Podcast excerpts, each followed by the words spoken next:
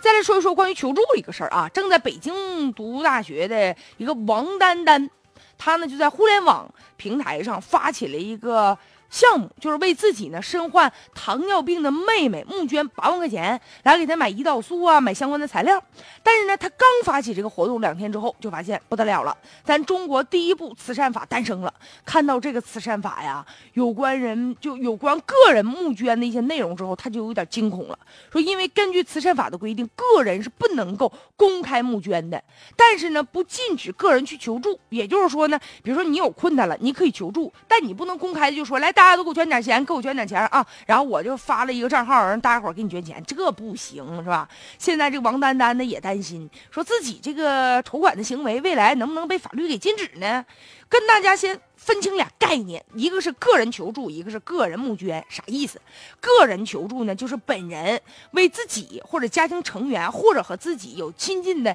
亲属的关系的啊，就帮别人向社会求助。这个呢，说到底就是为了自己的私利。时间一长，就出现一些问题。你比如个人求助的过程当中，它不涉及到政府部门的管理，所以说，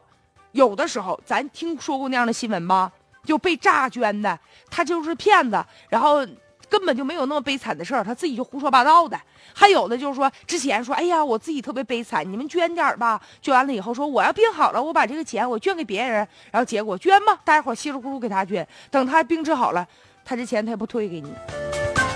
所以说，现在慈善法呢就规范了，慈善活动必须是利他的，就你得去帮助别人，而且帮助的这个人呢，有的时候受益人是不特定的大多数的人。所以，慈善组织目前呢，就是这个也要完善